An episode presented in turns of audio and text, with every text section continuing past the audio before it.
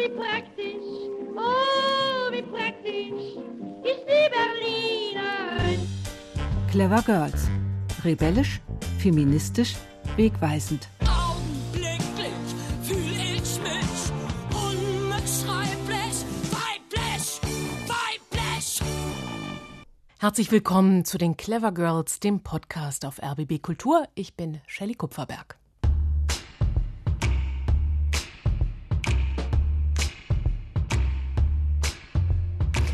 Es gibt viele von ihnen, wichtige, großartige Frauen, die in Berlin gewirkt und ihre Spuren hinterlassen haben, aber im öffentlichen Bewusstsein noch nicht gebührend wahrgenommen werden. Wenige Straßen oder Plätze sind nach ihnen benannt. Das sollte, das müsste sich ändern. Diesen Frauen widmen wir hier auf RBB Kultur die Reihe Clever Girls. Und eine von ihnen ist und war Marie Munk, Berlins erste Richterin.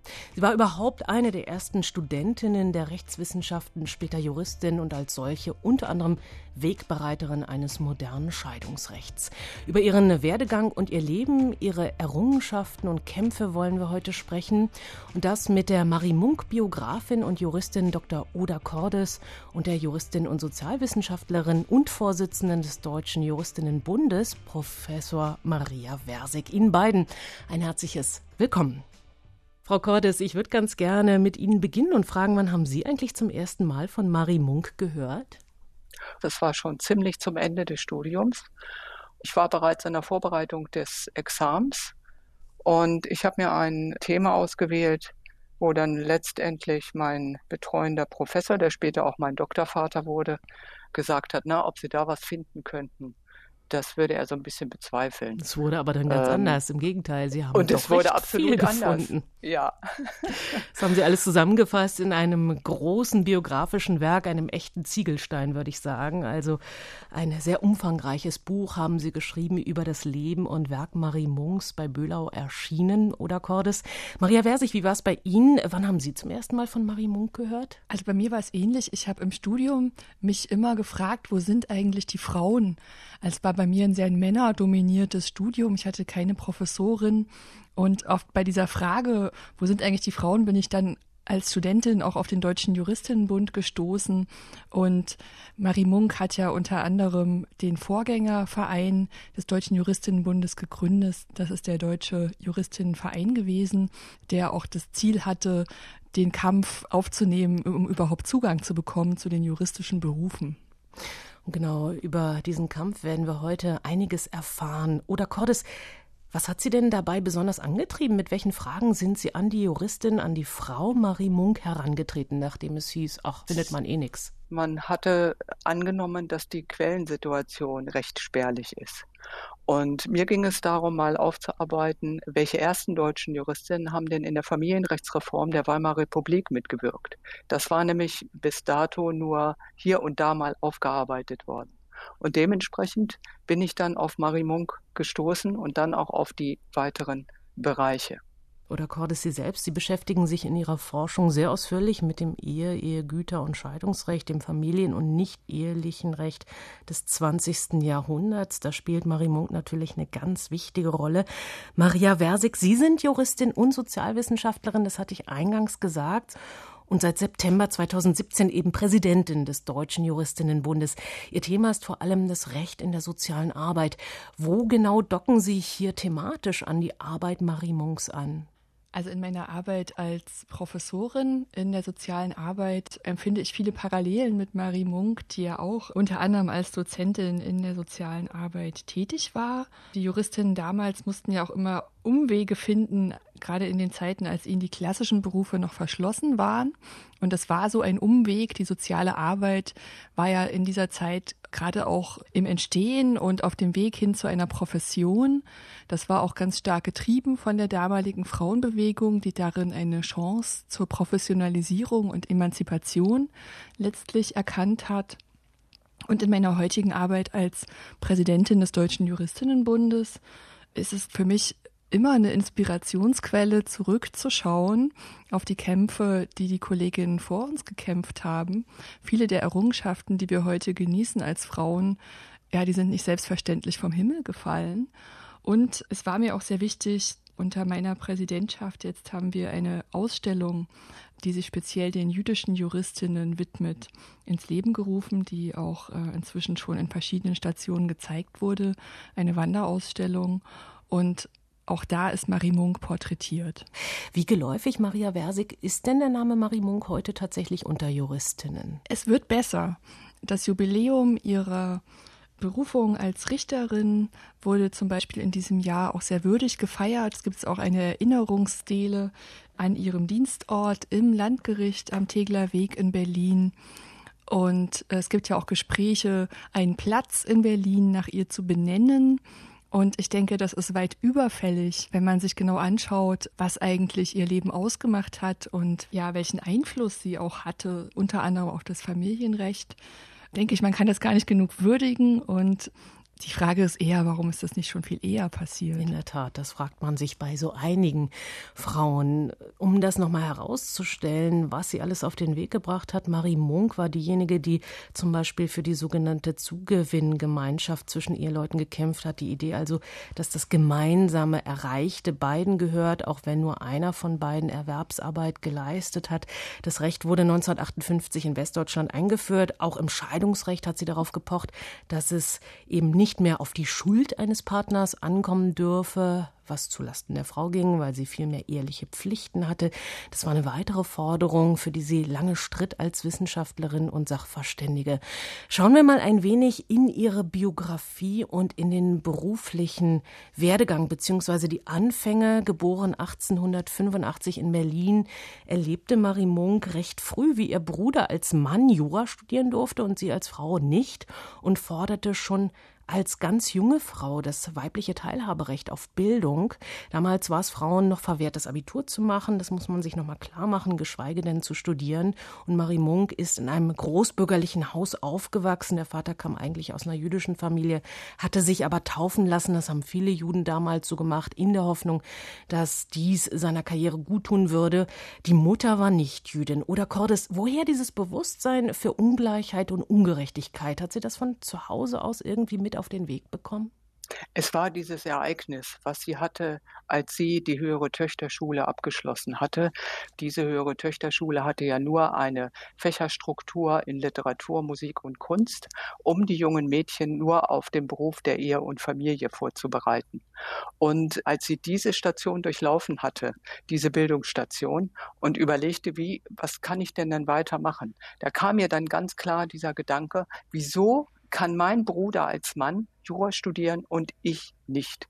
Sie wollte ihr Teilhaberecht, ihr Bildungsrecht weiter verwirklichen. Und das war auch mit ein Anstoß, der dazu geführt hat, dass sie dann eben sich in den Realkursen bei Helene Lange auf das Abitur vorbereitet hat und außerschulisch vor einer Prüfungskommission des Schulamtes das Abitur abgelegt hat, um dann studieren zu können das war ein Initialereignis. Das Soziale, die wohltätige Arbeit stand ja schon früh für Marie Munk im Zentrum ihrer Tätigkeiten, ihrer Ausbildungen. Woher kam dieser Blick auf gesellschaftliche Fragen? Was hat sie motiviert, sich außerhalb ihrer Familie zu engagieren für das Gemeinwohl? Es kam in dem Zusammenhang äh, zum Tragen, dass insbesondere in Familien des Bürgertums auch Berufsbilder wie sozialfürsorgerische Tätigkeiten oder pädagogische Erziehungstätigkeiten durchaus in Frage kamen. Sie hat ja diese Tätigkeit ausgewählt, bevor sie das Abitur gemacht hat. Eine andere Möglichkeit hatte sie vor dem Abitur ja nicht. Und es gibt ein Ereignis in ihrer Kindheit, dass sie beobachtet, dass eine nicht verheiratete Tante ein uneheliches Kind adoptiert hat in der Familie. Das heißt, dieser Blick für die Not anderer Menschen, den hat sie auch aus Kindertagen schon ein kleines Stückchen mitbekommen. Sie war auch eine, die sich später während ihres äh, Berufs als Richterin, als Juristin immer auch für das Soziale engagiert hat und auch immer die Sozialwissenschaften quasi mit einbezogen hat in ihre Studien, in ihre Wissenschaft, in ihre Beobachtungen und auch in juristische Fragen. Wie neu, Maria Versig, war denn das damals, dieser interdisziplinäre Blick? Also das kann ich gar nicht sagen, wie das für die Zunft insgesamt war, aber ich glaube schon, was sie ausgemacht hat. Sie hat ja auch nicht gleich Jura studiert, sie hat auch andere Fächer sich angeguckt, war einfach dieser unbändige Drang nach Wissen und nach Bildung. Und ich glaube, dass auch diese Diskriminierungserfahrung, die das ja schon irgendwie war, ausgeschlossen zu sein von bestimmten Dingen, auf die männliche Geschwister oder Peers eben ganz selbstverständlich Zugang hatten, hat vielleicht auch den Blick geschärft für diese Fragen, dass es also nicht nur um das Recht auf dem Papier geht, sondern auch um die Realität. Das ist ja bis heute so. Ja, aber auch damals auch in der Beratung von, in der Rechtsberatung von Frauen, die die Frauenbewegung ja damals auch durchgeführt hat, zeigten sich ja sicherlich auch immer wieder Defizite des bestehenden Rechts. Und ich glaube, also in der Gesamtheit dieser Aspekte ist vielleicht auch Ihr besonderer Blick auf die Welt dann entstanden. Mhm. Maria Versig, lassen Sie mich da nochmal einhaken. Die juristische Stellung der Frau. Wie können wir uns die Rechtsprechung im Kaiserreich vorstellen, äh, in dem ja Marie Munk erstmal groß geworden ist?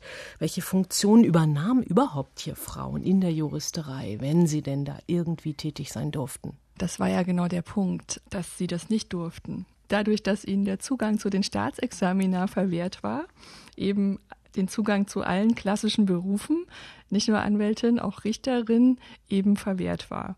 Das heißt, sie mussten eigentlich in andere Berufe ausweichen. Anders als ihre männlichen Kommilitonen konnten sie nur mit dem Doktorexamen abschließen und hatten damit quasi faktisch Berufsverbote für das Fach, für das sie studiert hatten. Und dann begann die Suche nach Umwegen. Also bevor überhaupt die Zulassung war zu den Staatsexamina, hat Marie Munk dafür auch bereits gelernt und hat versucht, inoffiziell zum Referendariat zugelassen zu werden. Das hat ihr auch ermöglicht und auch einer Kollegin, mit der sie zusammen gelernt hat, dass sie dann bereit war, es 1922 dann endlich so weit war, dass sie auch ja das, das machen durfte. Also insofern finde ich die Frage, welche Rolle hatten sie sonst im Recht, also sowohl als Rechtssubjekt, es war ein patriarchales Familienrecht, das haben wir schon gesagt, sowohl als Rechtssubjekt waren sie untergeordnet und als Frauen im Staat und die Juristerei ist ja ein sehr staatsnaher Betrieb sozusagen, waren sie ebenfalls nicht gleichberechtigt.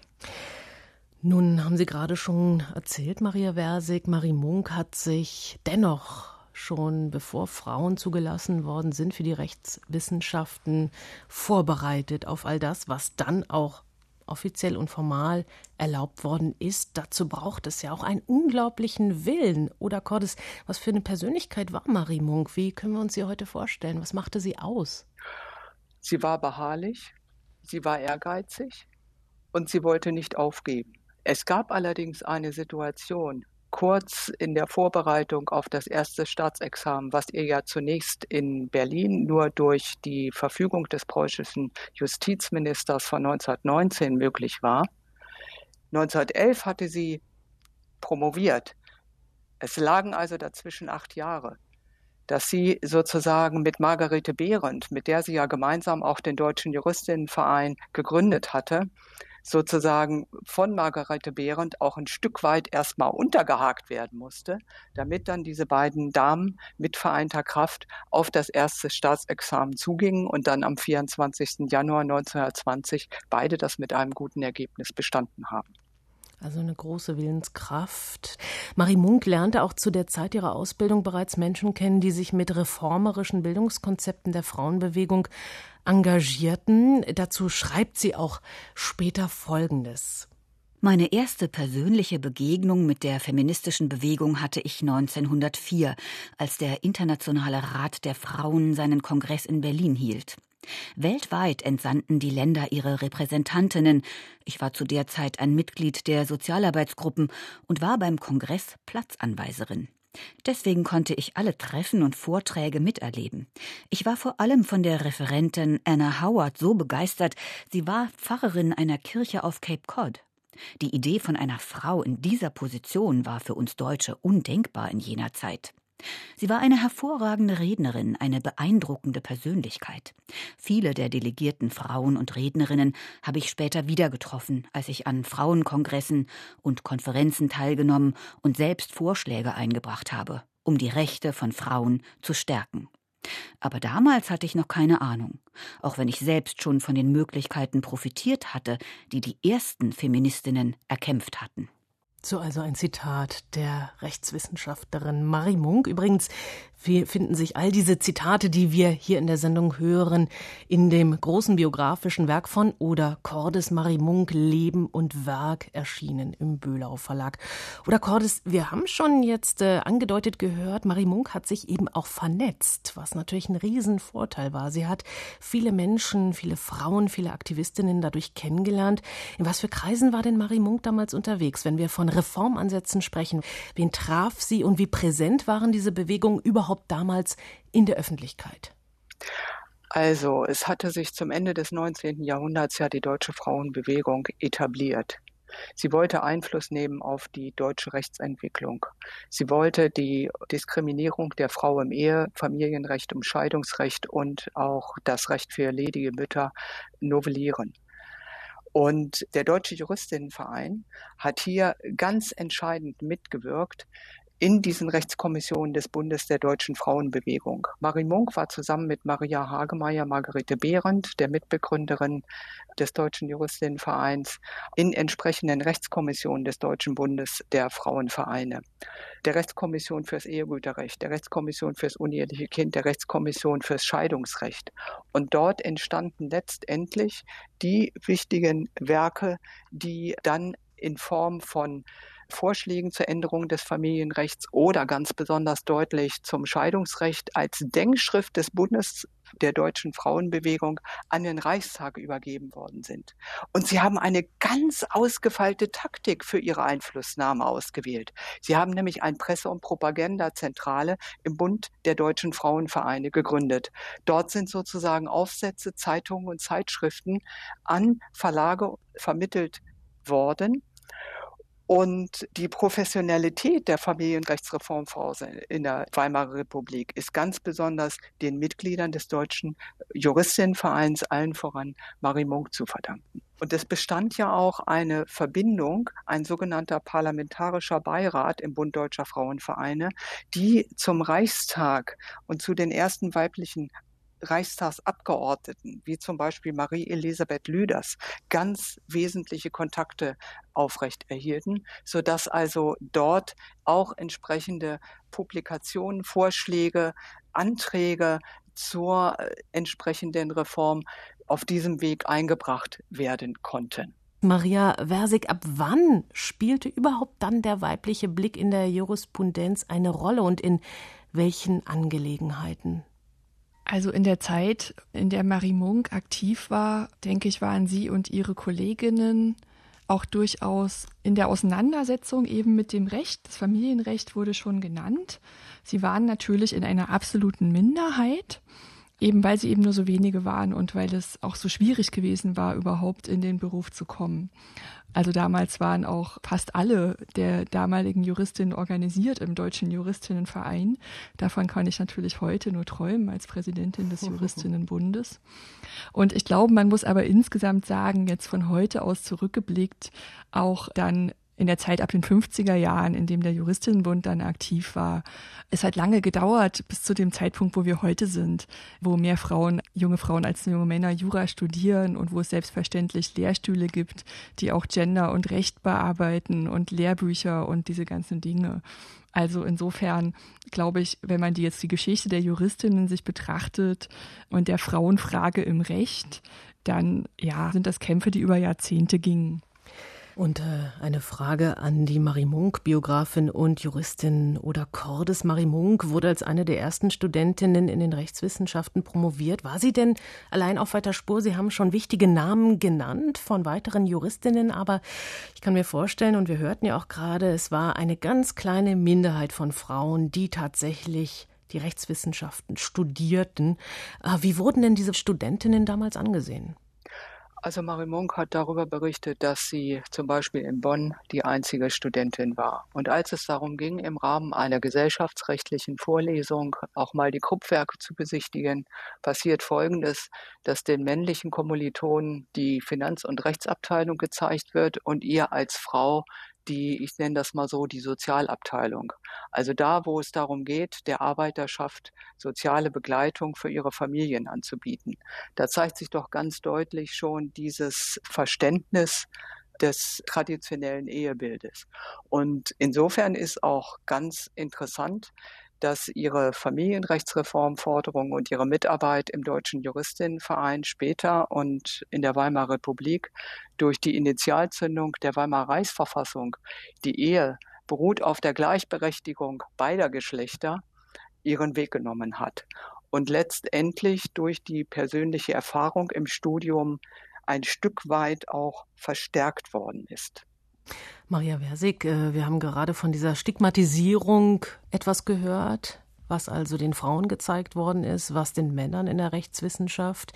Gibt es solche Stigmatisierungen heute immer noch im Juristinnenalltag? Erleben Sie das auch in dem deutschen Juristinnenbund?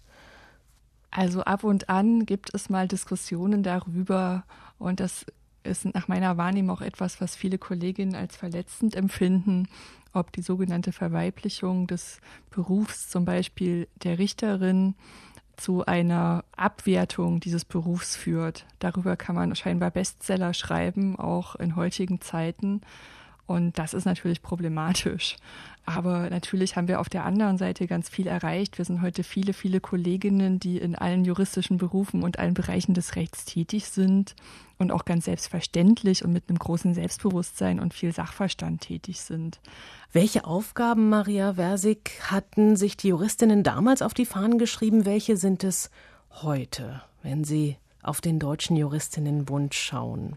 Also damals haben sie auch schon sich zum Ziel gesetzt, sich mit dem Recht auseinanderzusetzen und auch für Veränderungen einzutreten im Sinne von Frauenrechten. Und mit diesem Ziel hat sich auch der Deutsche Juristinnenbund 1948 neu gegründet.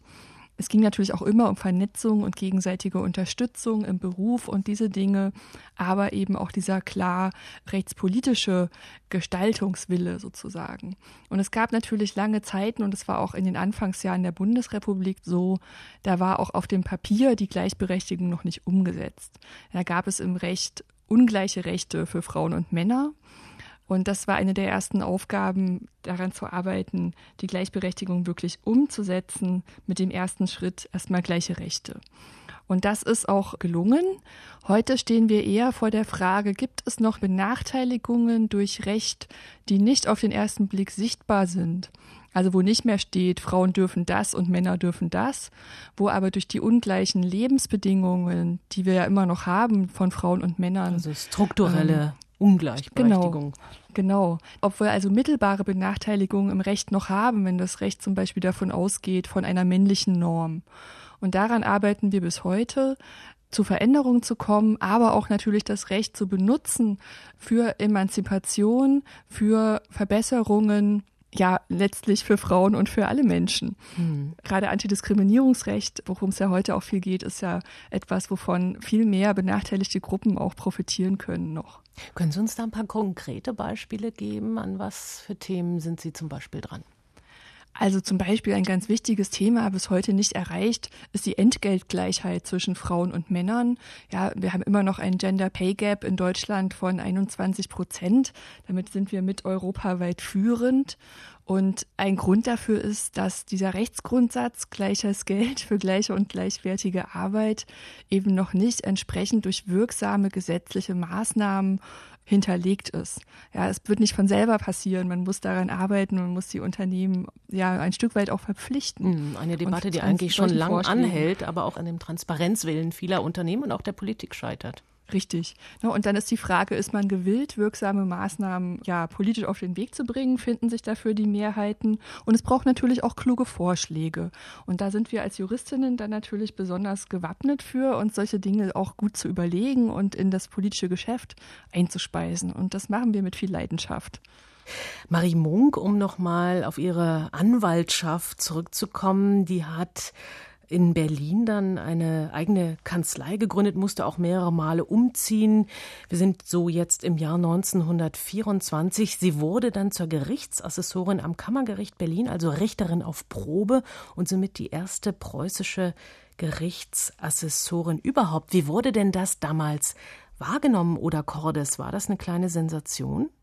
Das war auf jeden Fall eine kleine Sensation. Es erschienen Artikel im Ausland, in den USA und selbst, wie in den Unterlagen im Nachlass zu ersehen ist, in Japan. Das war wirklich schon sehr außerordentlich. Und es hat natürlich Marie Munk auch in ihrem Erfolg und in ihrer anwaltlichen Arbeit bestärkt. Und sie bevorzugte privat offenbar den Alleingang. Sie hat nicht geheiratet. War das für Sie eigentlich eine kategorische Entscheidung, Frau Cordes, Ehe oder aber Beruf und Karriere, wie bei so vielen Frauen auch noch viel, viel später? Es gab in der damaligen Generation von Marie Munk viele Frauen, die sich für die Ehelosigkeit entschieden haben. Marie Munk hat gesagt, ich muss überlegen, ob ich meinen Interessen meinen rechtlichen und meinen wissenschaftlichen Interessen folgen kann. Das kann ich nicht mehr, wenn ich sozusagen unter den damaligen, man muss sich das vorstellen, der damaligen Vorstellung einer traditionellen Frauenrolle Ehefrau und Mutter bin, sodass sie sich für diese Ehelosigkeit entschieden hat. Ereignis war ganz entscheidend, dass sie im Jahre 1915 aus München, aus der Rechtsauskunftsstelle, wo sie ihre erste berufliche Erfahrung hatte, zurückgekommen ist nach Berlin. Ihr Bruder Ernst Munk, ja auch Jurist, war im Ersten Weltkrieg gefallen. Sie wollte ihren Eltern beistehen. Und der Vater fragte sie, wenn du jetzt verheiratet gewesen wärst, hättest du das jetzt nicht tun können. Und das war so ein Anstoß, darüber nachzudenken, wie geht's jetzt weiter mit mir? Soll ich eine Ehe schließen oder soll ich ehelos bleiben? Interessant ist, dass sie dann in ihrer freundschaftlichen Umgebung, die auch befürwortend zu ihren Reformforderungen stand, wie zum Beispiel der Reichsjustizminister Eugen Schiffer, scherzhafterweise den Spitznamen Nonnchen erhalten hat, worüber sie natürlich dann freundlich gelächelt hat. Marie Munk hat auch immer, das hatte ich schon erwähnt, den interdisziplinären Blick mit einbezogen, heißt also soziale Faktoren mit in ihre Betrachtungsweise aufgenommen, die Einbeziehung der Kindheit zum Beispiel, das soziale Umfeld. Sie hat sich gefragt, was Menschen geprägt hat, was sie zu Delinquenten macht. Wie neu war dieser ganzheitliche Ansatz und wie selbstverständlich ist der heute? Ja, dieser soziale Gedanke oder der sozialwissenschaftliche Ansatz kommt aus der beruflichen Erfahrung von Marie Munk in den Hilfsgruppen für soziale Arbeit von Alice Salomon. Sie erkennt in ihrer Tätigkeit als, man könnte sagen, ungelernter Sozialarbeiter, dass sie nur an den Symptomen kuriert, aber nicht die Ursachen beseitigen kann, dieser fürchterlichen Not der damaligen sozialen Unterschicht in Berlin. Und in den 20er Jahren hat ja die Sozialwissenschaft erst so ihre Anfangsblüte erfahren durch Max Weber und viele andere. Und auch die Rechtssoziologie um einige Professoren war auch erst im Entstehen. Als sie nämlich dann nach Amerika rüberkommt, hatte sie ja letztendlich nichts im Gepäck.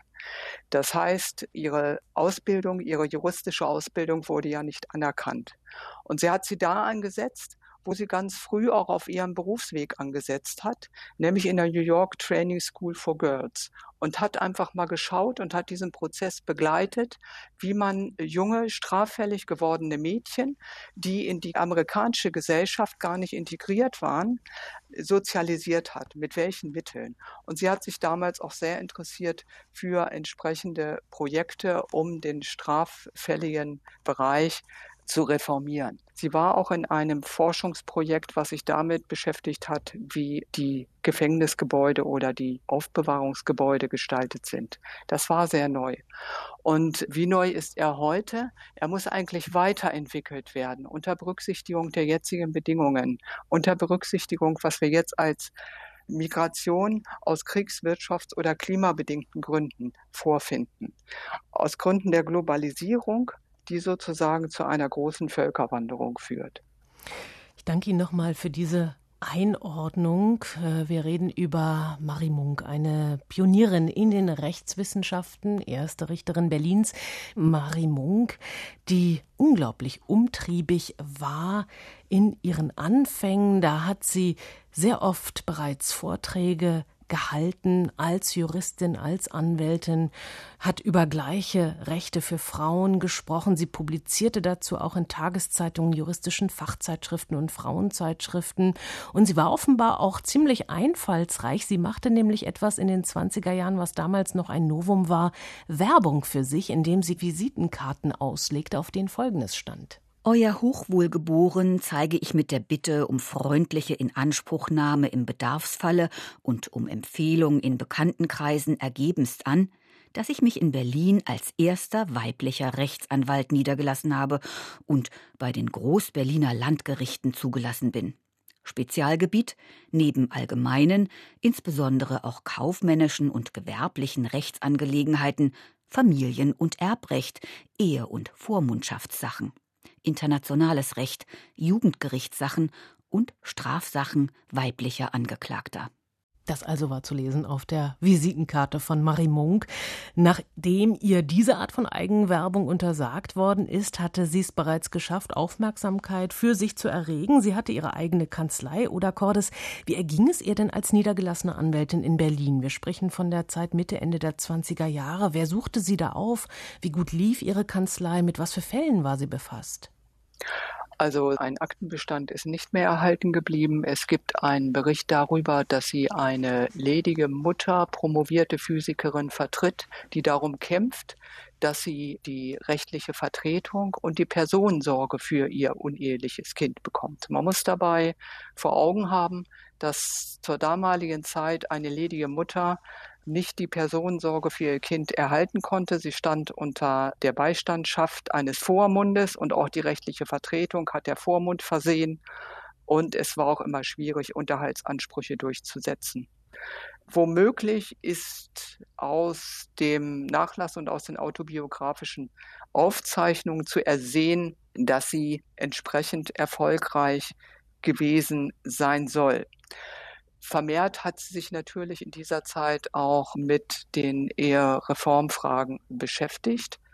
Und wenn sie dann vor Gericht aufgetreten ist, hat sie eigentlich in den Anwaltskollegien, also von den männlichen Kollegen her, nicht so sehr wahrgenommen, dass man sie nicht entsprechend gewürdigt hat oder dass ihre Verfahren geringwertiger oder ihr Vortrag vor Gericht geringwertiger eingeschätzt worden ist als eines männlichen Kollegen. Sie hat es so empfunden, dass die Zeit reif war. Die Zeit war jetzt reif dafür. Wahrscheinlich entstanden, und das ist ein wesentliches Element in der Gleichberechtigung der Frau, durch das Gesetz auf Zulassung von Frauen zu den juristischen Berufen im Jahre 1922. Aber offenbar reichte ihr das alles nicht. Es gab da noch einen anderen Traum, ein anderes Ziel. Sie wollte Richterin werden. Maria Versig, welche Aussichten darauf, Richterin zu werden, gab es denn damals für eine Frau? Das war ja dann möglich, aber trotzdem die erste Richterin in Gesamtdeutschland ist, glaube ich, dann 1928 berufen worden. Bei Marie Munk war es dann 1929. Sie war Pionierin. Allein sich das vorzustellen, das zu machen, das hat, glaube ich, schon einiges gebraucht an Selbstbewusstsein aus den Berufungsakten ist zu ersehen, dass es einige Menschen im Reichsjustizministerium gegeben hat, die nach Argumenten gesucht haben, warum Marie Munk nicht als Richterin berufen werden soll. Man sagte nämlich, ja, also so groß sei ja nun die Mandantschaft von Marie Munk als Anwältin nicht gewesen. Man kann ja nicht davon sprechen, dass sie da mit einer großen, profunden juristischen Erfahrung später als Richterin ans Werk geht. Und es bedurfte ganz heftiger Unterstützung letztendlich des Präsidenten des Kammergerichts, Eduard Tigges, der dann gesagt hat, ihre Ernennung zur Richterin ist ausdrücklich erwünscht. Da gibt es einen handschriftlichen Vermerk in dieser Akte. Und das war letztendlich dann auch der Anstoß, der dazu geführt hat, dass man diesen Widerstand unter den Männern im Reichsjustizministerium endlich beseitigt hat. Also es wurden ihr jede Menge Steine in den Weg geräumt, aber davon hat sie sich eben nicht abhalten lassen. Und sie tat etwas, was heute selbstverständlich scheint. Sie vernetzte sich, auch international. Sie wurde zum Beispiel Mitglied im Akademikerinnenbund und trat 1933 der International Association of University Women und dann später der American Association of University Women bei. Sie selbst gründete die Deutsche Vereinigung berufstätiger Frauen und, und, und.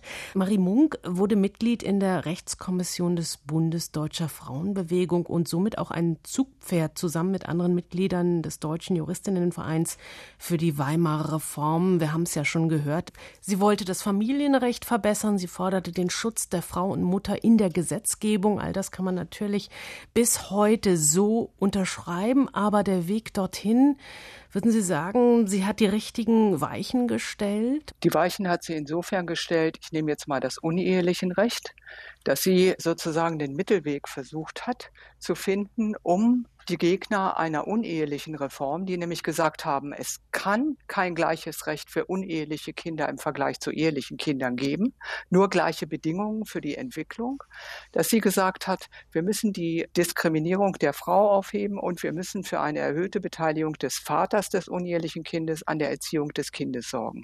Und wenn wir da mal gucken, was wir heute erreicht haben, so haben wir 2013 die Reform gehabt, dass es zu einer erhöhten Beteiligung des Vaters eines unehelichen Kindes kommen kann, dass wir 1991 und 95 auch auf der Grundlage des Bundes der in diesen Jahren entsprechenden Urteile des Bundesverfassungsgerichtes mehr Väterrechte haben im unehelichen Recht und wir müssen auch ganz deutlich sagen, dass diese Zugewinngemeinschaft, von der Sie vorhin gesprochen haben, natürlich die Beteiligung der Frau, auch wenn sie sich für eine Hausfrauentätigkeit und für die Mutterrolle entscheidet, wirtschaftlich sichert. Und sie hat natürlich auch recht gehabt, wenn wir jetzt mal die Scheidungsreform angucken. Sie hat nämlich gefordert, dass es eine Ehescheidung aufgrund gegenseitiger Einwilligung gibt oder aufgrund eines einseitigen Antrages eines Ehegatten. Natürlich unter der Voraussetzung, dass die Ehe schon eine gewisse Zeit besteht oder auch dieses Modell der einverständlichen Scheidung. Sie hat insofern den Weg bereitet für die objektive Zerrüttung der Ehe, die wir später 1978 mit der Reform hatten. Und wenn wir jetzt schauen, was wir jetzt im gegenwärtigen Scheidungsrecht beurteilen müssen und was der Richter beurteilen kann, hat sie schon immer gesagt, wir müssen davon wegkommen, dass der Richter letztendlich das letzte Wort bei der Scheidung hat. Sie hat in ihrer amerikanischen Forschung auch das Scheidungsrecht so novelliert, dass sie gesagt hat, die Entscheidung, ob die Ehe noch bestehen soll oder nicht bestehen soll, ist Sache der Ehegattin. Das Gericht ist nur dazu berufen, letztendlich die Folgen einer Scheidung zu klären, nämlich wer bezahlt Unterhalt, in welcher Höhe, wie sieht das mit dem Unterhalt aus, wer versorgt die Kinder oder die Eltern versorgen gemeinsam im nachehelichen Sorgerecht die Kinder. Das sind alles Punkte auch mit Blick auf das Scheidungsfolgenrecht, für die Marie Munk natürlich ganz erheblich den Weg bereitet hat. Ja, und auch die Frage nach Gewalt in der Familie hat sich stets bewegt. Eine Frage, die wir leider heute auch wieder neu diskutieren im Zuge der Corona-Zeit, in der Gewalt in der Familie noch einmal ein ganz neues Ausmaß angenommen hat. Auch die Frage, die sich damit anschließt, ob die Opfer, die meist Frauen sind, genügend Unterstützung bekommen. Welche Beobachtungen machen Sie hierzu? Wie ist denn die Rechtslage? Wo sehen Sie Defizite bzw. Errungenschaften, Maria Versig? Ja, das ist ein ganz wichtiges Thema, auch aktuell heute für den Deutschen Juristinnenbund.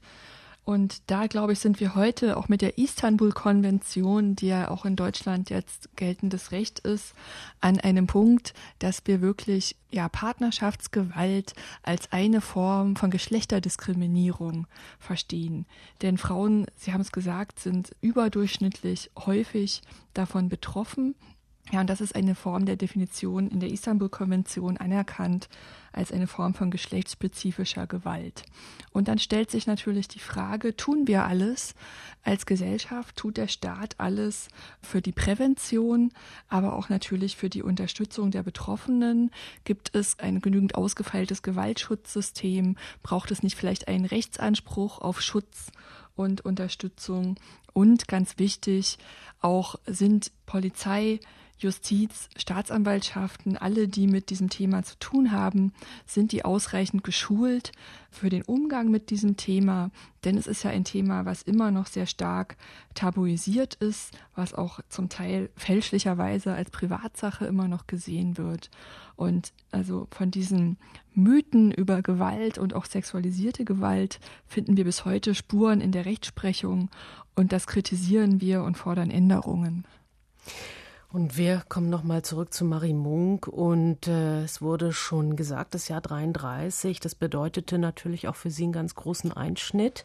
Marie Munk wurde dann als Jüdin verfolgt und emigrierte in die USA. Aber sie war konfirmiert. Ihr Vater war getaufter Jude, die Mutter nicht Jüdin. Wie sehr hat sie sich denn selbst als Jüdin gesehen? Welchen Bezug hatte sie überhaupt zum Judentum oder Cordes? Ich konnte in dem autobiografischen Nachlass keine Bezüge zum Judentum erkennen. Und ich habe aus dem Nachlass nur ersehen können, dass Wilhelm Munk mit seiner Frau Paula Munk recht frühzeitig zum evangelischen Glauben konvertiert ist. Und sie ist ja auch evangelisch getauft worden. Es gibt auch keine religiöse Praxis in der Familie. Die jüdische Herkunft spielt insofern ganz, ganz konkret eine Rolle, dass sie in ihrem Nachlass ganz konkret schildert, dass der Begriff der jüdischen Herkunft immer als Diskriminierungselement verwendet worden ist, so in der Erfahrung ihres Vaters, der sagte, ich wäre gewiss nicht nur Vorsitzender Richter am Landgericht einer Zivilkammer geworden, sondern vielleicht auch noch ein bisschen mehr, wenn ich nicht jüdischer Herkunft gewesen wäre. Mit anderen Worten, die Nazis haben sie zur Jüdin gemacht. Sie ist auch mhm. ein Teil einer Ausstellung, Maria Versig. Ja, der lange Titel der Ausstellung ist etwas sperrig, jüdische Juristinnen und Juristinnen jüdischer Herkunft. Und das kürzen wir der Einfachheit aber manchmal ab und sprechen von jüdischen Juristinnen. Aber das verbindende Glied der Darstellung dieser Ausstellung ist letztlich die Verfolgung ab 1933, die so lebensprägend und lebensbestimmend für Marie Munk, aber auch viele der Kolleginnen ihrer Generation war, dass also den Nationalsozialisten war es ja völlig egal, ob jetzt die Großeltern oder die Betreffenden selber Atheisten zum Christentum konvertiert oder ob die tatsächlich jüdisch waren im Sinne der jüdischen Religionsgesetze, ob sie überhaupt einer Religion nachgingen. Sie wurden als Juden verfolgt und wir zeigen in dieser Ausstellung verschiedene Biografien von insgesamt 17 Kolleginnen, wo Marie Munk eine von ist. Und Interessant ist vielleicht auch noch, dass von diesen Berufsverboten Frauen noch eher betroffen waren, also früher, weil es Ausnahmen für Altanwälte und Frontkämpfer gab, was Frauen eben nicht gewesen sein konnten. Und deshalb verloren sie ihre Berufe und ihre Einkommen auch oft wesentlich früher als die männlichen Kollegen. Marie Munk traute sich nicht mehr das Gericht zu betreten. Sie reiste in die USA und entschied sich im Prinzip auch dorthin zu emigrieren. Mit der Machtübernahme der Nationalsozialisten durfte sie sowieso nicht mehr als Richterin und Anwältin tätig sein und dann kehrte sie noch einmal nach Berlin zurück, um ihre Mutter zu pflegen. 1936 ist sie dann vollends in die USA emigriert und wurde Anfang der 40er Jahre auch US-amerikanische Staatsbürgerin. Oder Cordes, Sie haben bereits angedeutet, es gab dann beruflich auch sehr viele Rückschläge. Sie durfte ihren Beruf erstmal so gar nicht ausüben. Vielleicht mal so im Schnelldurchlauf können Sie Ihren beruflichen Werdegang ein wenig skizzieren, denn irgendwann schaffte sie es ja doch und wurde zu einer sehr angesehenen Rechtswissenschaftlerin.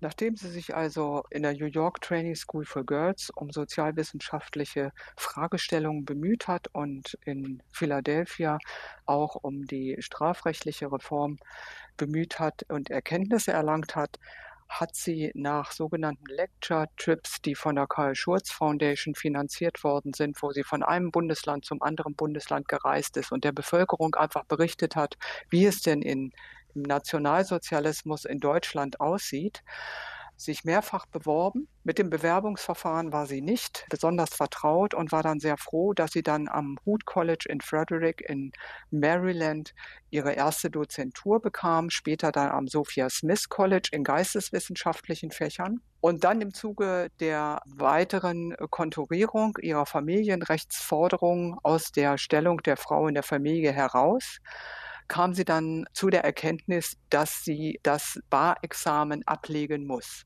Es wird ihr also die Ausbildung, die deutsche Ausbildung, das deutsche juristische Staatsexamen nicht anerkannt. Barexamen, das ist was genau? Äh, Recht, das ist das Anwaltsexamen, das mhm. amerikanische mhm. Anwaltsexamen. Man erlässt ihr, was eigentlich zwingend vorgeschrieben ist, den Besuch der Law School nach einem Gespräch der Anwaltskammer in Massachusetts. Und sie bereitet sich dann privat auf dieses Examen vor, was sie dann auch Ende 1942 besteht. Und sie ist dann zwar am 1. März 1943 bereits für die Eintragung in der Anwaltsliste vorgesehen, aber ihr fehlt ja die amerikanische Staatsbürgerschaft, die sie durch befürwortende Schreiben beantragt. Und sie konnte dann also die amerikanische Staatsbürgerschaft im Oktober 1943 erlangen und dann einige Tage später, am 3. November, dann auch die Anwaltszulassung. Mhm. Das führt dann zu einer Mitarbeit in einem Gerichtsrechtsreformvorhaben in Toledo, Ohio für ein Jahr. Das ist sozusagen ein Gericht gewesen, was das amerikanische Scheidungsrecht novellieren wollte. Diese Tätigkeit ist insofern für sie von Belang und auch diese ganze persönliche Situation, weil sie das erste Mal eine eigene Wohnung mit eigenem Mobiliar hat. Bis dahin hatte sie das nicht. Und nach dieser Zeit zieht sie dann nach Cambridge und lässt sich dort als Anwältin nieder. Es gibt einige Berichte über ihre Tätigkeit als Anwältin auch in Amerika. Aus den autobiografischen Aufzeichnungen geht hervor, dass sie sich einmal selbst um ihr Wiedergutmachungsverfahren nach deutschem Recht kümmern muss. Das heißt, um die Wiedergutmachung in finanzieller Form des Vermögens, was sie hat in Deutschland zurücklassen müssen, nämlich ein Grundstück an der Kronberger Straße in Dahlem und in Berlin-Schmargendorf, ein Mehrfamilienhaus sowie entsprechendes Mobiliar. Und so dass sie also den anderen jüdischen Emigranten in Amerika hilft, den Sachverhalt aufzuklären und mit einer Anwaltskanzlei in Deutschland zusammenarbeitet. Mhm, aber in Sachen Wiedergutmachung aber, hat man Marie Munk ja ein weiteres Mal Unrecht angetan, indem man sie eben nicht genügend restituiert hat und auch äh, ja, seltsam argumentiert hat über den beruflichen Werdegang, den man ihr sozusagen genommen hat durch die Verfolgung. Das ist natürlich ein ganz schwieriges Kapitel. Sie ist ja 1930 zur Richterin ernannt worden. Und seit April 1933, als die Gestapo die jüdischen Anwälte nicht ins Gerichtsgebäude lässt, hat sie das Landgericht Berlin nicht mehr betreten. Es waren also noch nicht mal drei Jahre, die sie als Richterin tätig war. Und nach dem damaligen Wiedergutmachungsgesetz musste ein perspektivischer Berufsweg beurteilt werden, um zu sagen, was sie denn sozusagen erreicht hätte in ihrer Tätigkeit. Ihr Traum war natürlich Vorsitzende Richterin an einem Oberlandesgericht.